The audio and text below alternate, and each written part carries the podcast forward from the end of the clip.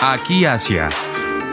Su magia, su cultura y la importancia de su economía en el mundo hoy. Voces y sonidos del continente más extenso y poblado de la Tierra en Aquí Asia.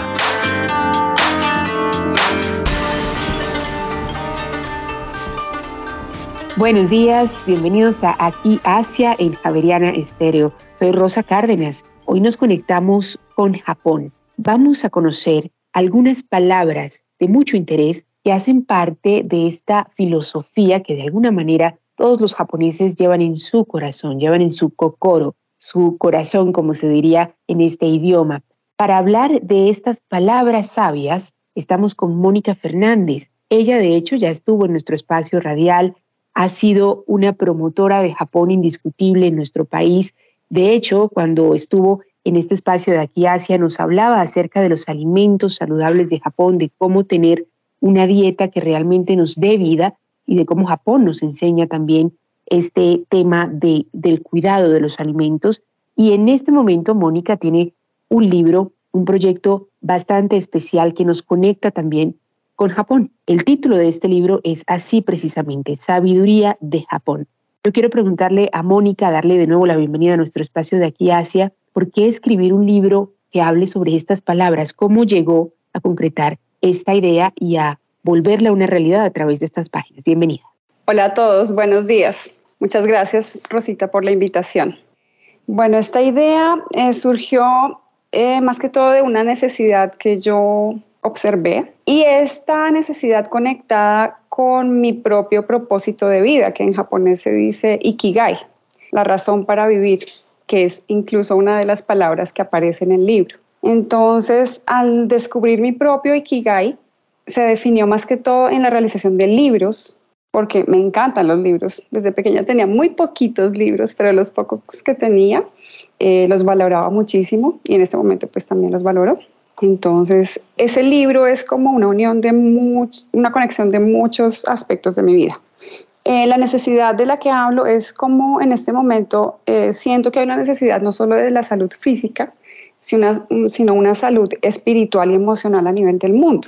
Entonces, parte del conocimiento que quiero seguir aportando por medio de mis libros está conectado con Japón precisamente. Eh, viví 14 años en Japón tuve la oportunidad de estar en una familia japonesa, porque pues mi esposo es japonés, mis hijos son japoneses, y el vivir, el haber vivido en Japón dentro de ese ambiente, eh, no solo con extranjeros, sino con una comunidad japonesa, me permitió darme cuenta de la atmósfera de Japón. Mm, los japoneses hablan mucho de esa palabra como la atmósfera o el, aire de Japón.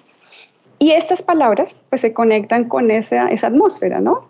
Son palabras del idioma japonés que no tienen una traducción muy exacta, ¿no? O sea, se refieren a conceptos eh, más amplios de lo que es la palabra misma, ¿no? Entonces, este libro analiza esas 21 palabras que además están conectadas con la cultura japonesa, la sociedad y el modo de pensar, el modo de sentir del japonés. Y cómo esas palabras pueden aportar a nuestra vida en muchísimos aspectos.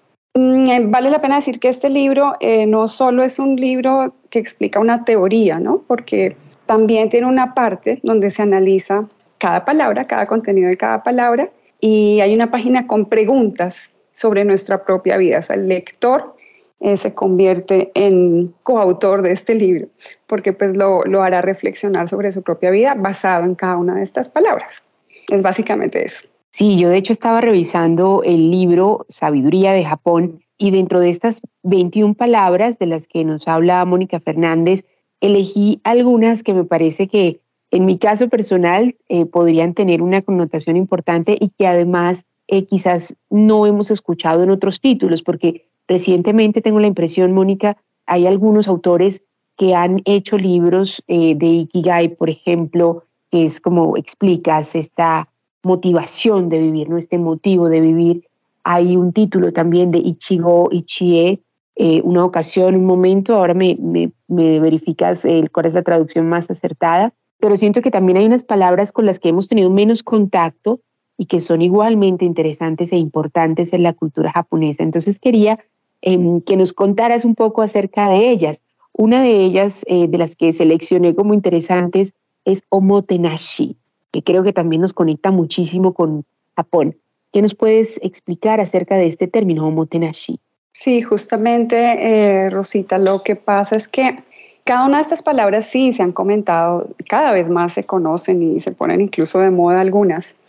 Entonces, el ejercicio que hice es ver no solo la opinión desde afuera de Japón sobre cada una de estas palabras o incluso las más famosas, sino qué dicen los japoneses, qué sienten sobre esa, esa palabra o ese concepto. Yo los llamo conceptos en el libro porque decir palabras es como algo muy, muy mínimo para lo que significa el contenido de cada una de estas palabras. Entonces, por ejemplo, en el caso de omotenashi, es algo que se siente desde que tú llegas a Japón al aeropuerto, por ejemplo. Incluso creo que hay hasta avisos publicitarios que que promueven, eh, o sea, ellos son muy orgullosos de esta palabra, omotenashi, que es el gusto por el dar, ¿sí? es el buen servicio. Sin embargo, ese, ese buen servicio no se resume solo en eso, es como la alegría, tú sientes la alegría del el japonés, por lo general, en dar a los demás, en ayudar, ofrecer una buena calidad, y tú sientes que es desinteresado. O sea, tú sientes, por ejemplo, la sonrisa, nomás viendo la sonrisa de una persona que te mira en los ojos, te sonríe o te hace una venia, por ejemplo, en el caso de, una tienda, por ejemplo. Y, es muy bonito ver que no es en, eh, por ejemplo, tiendas costosas, por ejemplo. No, es en todas partes tú sientes ese buen servicio que es ofrecido sin discriminar, ¿no? Es, es, tú sientes esa amabilidad. Y, y en el libro, por ejemplo, con respecto a este tema aparecen una serie de preguntas. Les voy a leer solo unas cuantas para que entiendan un poco cómo funciona este libro. Nos hace reflexionar sobre esa acción de dar. Por ejemplo, una de las preguntas es, ¿qué tanto escuchas las necesidades de otras personas y cómo respondes a ellas desinteresadamente? Entonces nos hace reflexionar sobre cómo los japoneses son capaces de ver las necesidades de otros y suplirlas o tratar de, de responder a ellas. Es básicamente eso. Efectivamente, Mónica, siento que hay una promoción publicitaria en temas de turismo, destaca este carácter, esta amabilidad, esta hospitalidad, el pensar en el otro de Japón con el término omotenashi. Otra palabra que eh, particularmente me llama la atención es motainai, que siento que también nos, nos conecta muchísimo con la dinámica de vida de Japón y con cómo todo tiene eh, realmente una razón de ser y debe ser utilizado Explícanos un poco más este tema. Sí, Mottainai es una de las palabras eh, más conocidas afuera de Japón, incluso se ha convertido en movimientos en el mundo en, en cuanto a la reutilización de los objetos, al reciclaje.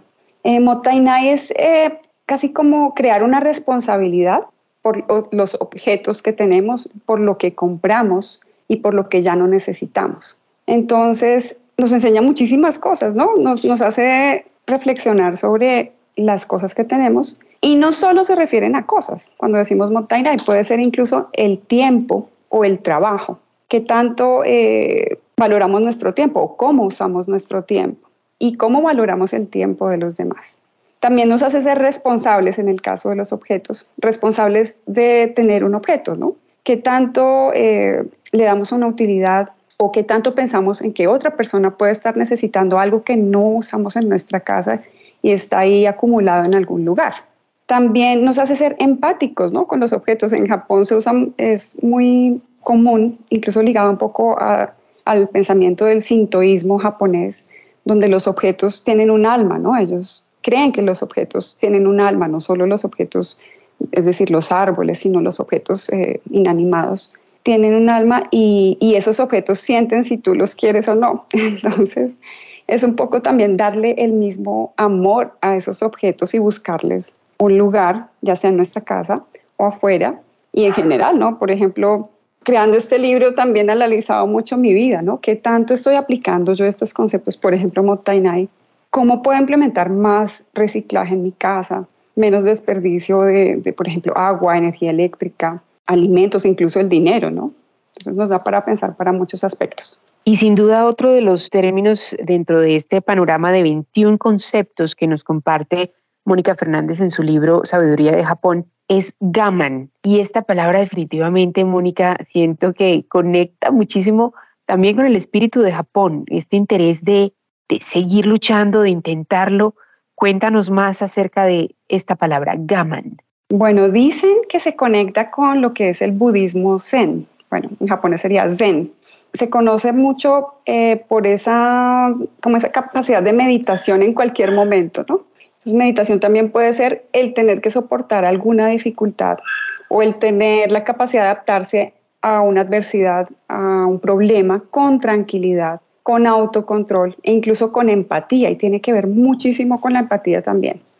Porque eh, en Japón vemos que en muchas situaciones el japonés no se pone el mismo de primero, ¿no? El, más, el que más importa, el que primero debe tener lugar es eh, uno mismo, sino los demás, una comunidad. O sea, la conciencia social hace que puedan ser más pacientes, más resilientes en situaciones pues, que son, por ejemplo, graves, por ejemplo, un terremoto se destaca mucho como en Japón. Los japoneses tienen bastante tranquilidad en estos momentos tan difíciles y han podido superarlos gracias a esta paciencia, a esta madurez. En el libro, por ejemplo, lo indico como una madurez.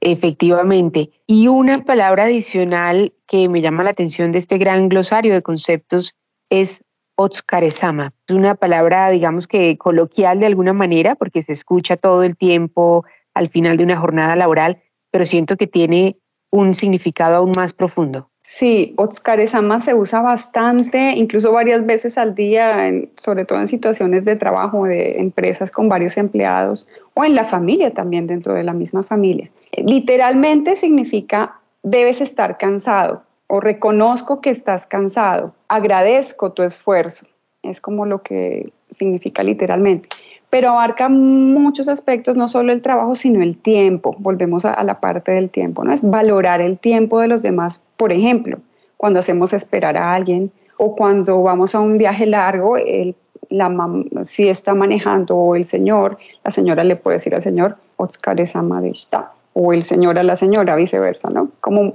me doy cuenta que has sido paciente en este largo viaje, por ejemplo, ¿no? Y quisiera leer algunas de las preguntas relacionadas con este tema, ¿no? Por ejemplo, ¿en qué situaciones sentimos que no son valorados nuestros esfuerzos? ¿Sí? ¿O qué tanto valoramos nosotros el esfuerzo y el trabajo de los demás? ¿Y cómo expresamos ese agradecimiento o empatía por el esfuerzo o la ayuda de los demás? También hay otra pregunta que es un poco más personal, ¿no? ¿Qué tanto nos autorreconocemos? ¿Cómo nos damos un autorreconocimiento por un esfuerzo que hemos hecho? Y bueno, ¿qué tanto valoramos el tiempo también, ¿no? Viene de nuevo la pregunta con el tiempo. Mónica Fernández nos contabas al comienzo que es una familia japonesa, el núcleo en el que estás, un esposo japonés me pregunto qué dice el esposo japonés de estas palabras. Él las usa, le preguntaste, oye, ¿te parece bien incluir este, esta palabra en, en mi libro? ¿Cómo fue esa interacción de pronto más en el núcleo familiar para la creación de este libro? Porque siento que también desde ese contexto de la familia y de la vivencia tan cercana a Japón, pues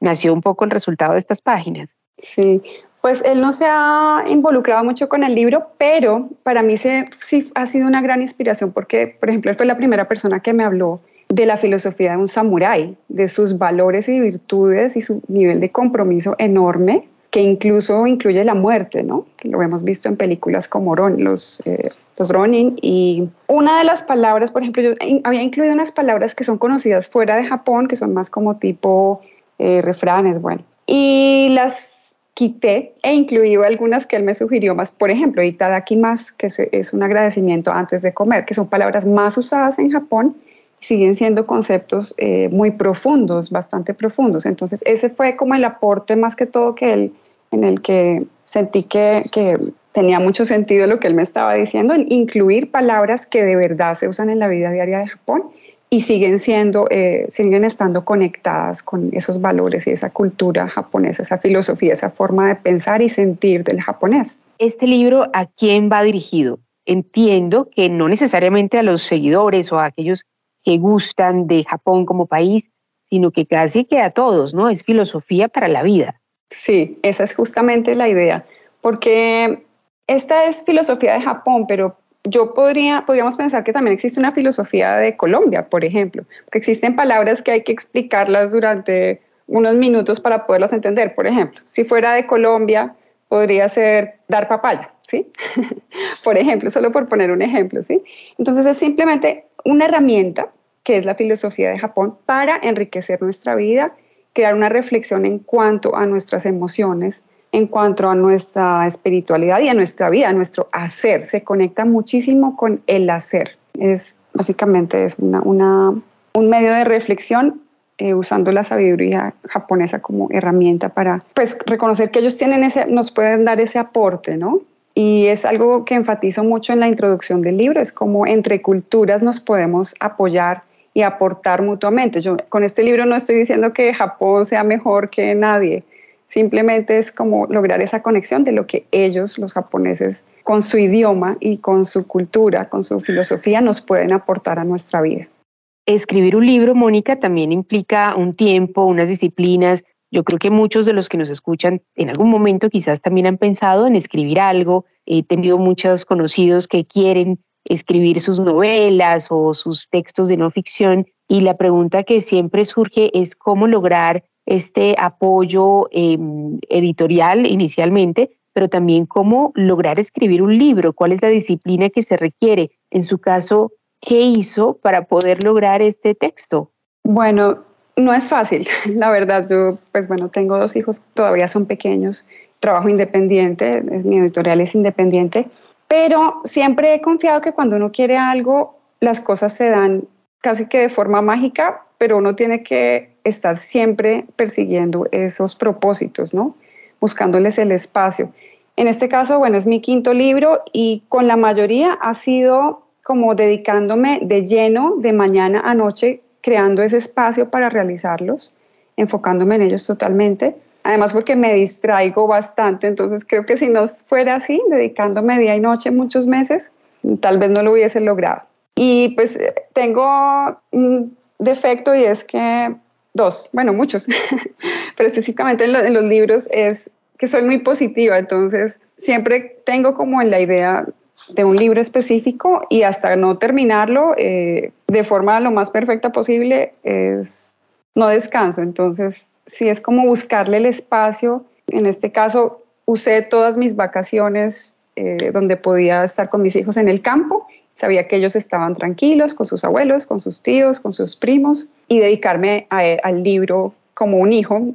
Para mí los libros son como hijos eh, de lleno y disfrutarlo también. O se trata de disfrutar el proceso, que es muy, muy importante y es parte de lo que he aprendido con reconociendo más estas palabras de Japón. El reconocer el proceso, disfrutarlo, es, es clave para, para que de verdad el, el ikigai o los propósitos que tengamos en la vida se puedan, se puedan llevar a un buen término. Nos decía Mónica que este es el quinto libro. Háblenos de los libros anteriores, los cuatro libros. Pensaría que, eh, quiero saber cuáles son, pero cuéntenos a, todos cómo son estos otros trabajos editoriales en los que ha estado, en los que ha estado involucrada. Gracias. Eh, los dos primeros son relacionados con el idioma japonés. El primero es un acercamiento a la escritura, sobre todo escritura de los silabarios japoneses.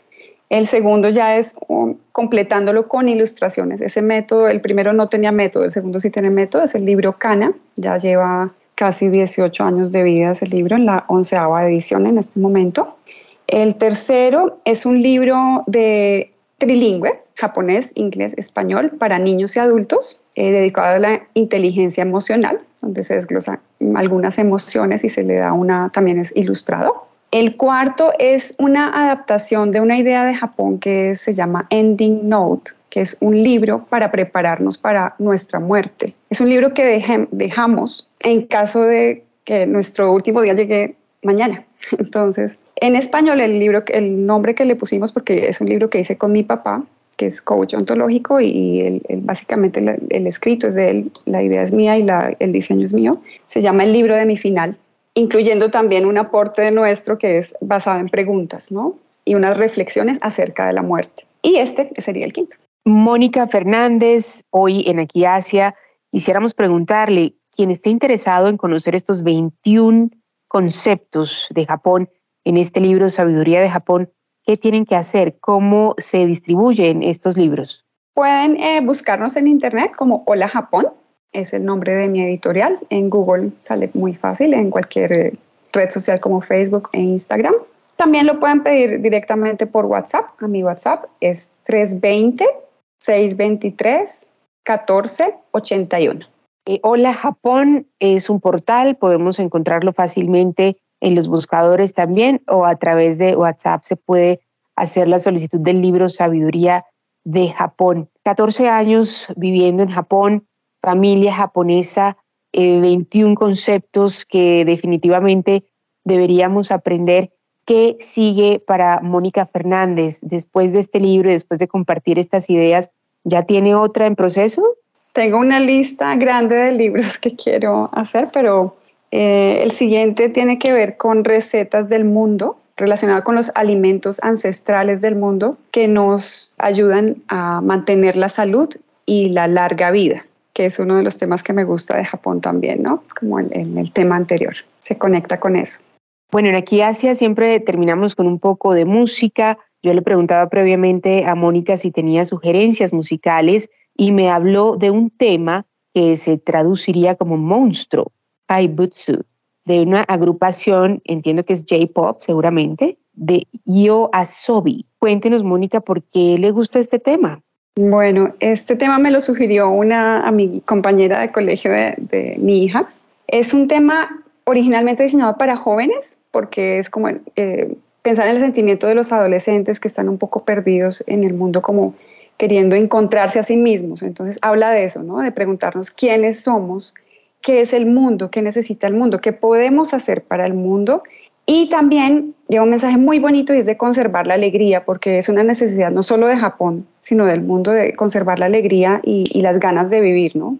Y de hacer, de hacer algo por los demás también, no solo por nosotros, de encontrar nuestra identidad, que es la base, para mí es la base para, para seguir adelante, encontrar nuestra identidad y hacer, qué podemos hacer y cómo luchar por unos propósitos también. Muy bien, pues en la mañana de hoy en Equiasia estuvimos con Mónica Fernández. Ella es la autora de este libro, Sabiduría de Japón, que nos relata 21 conceptos de este país del sol naciente de los que podemos aprender. Y terminamos con el tema musical Kaibutsu. Vamos a escuchar un poco de J-pop, pop japonés en este cierre. Los invito a seguir en sintonía de aquí a Asia todos los sábados a las 9 de la mañana. Les recuerdo además que todos los programas de esta serie se pueden encontrar en la página web de la emisora, averianaestereo.com, en la sección programas, aquí Asia. Soy Rosa Cárdenas, los dejamos con Kai Putsu y los espero el próximo sábado. Ah,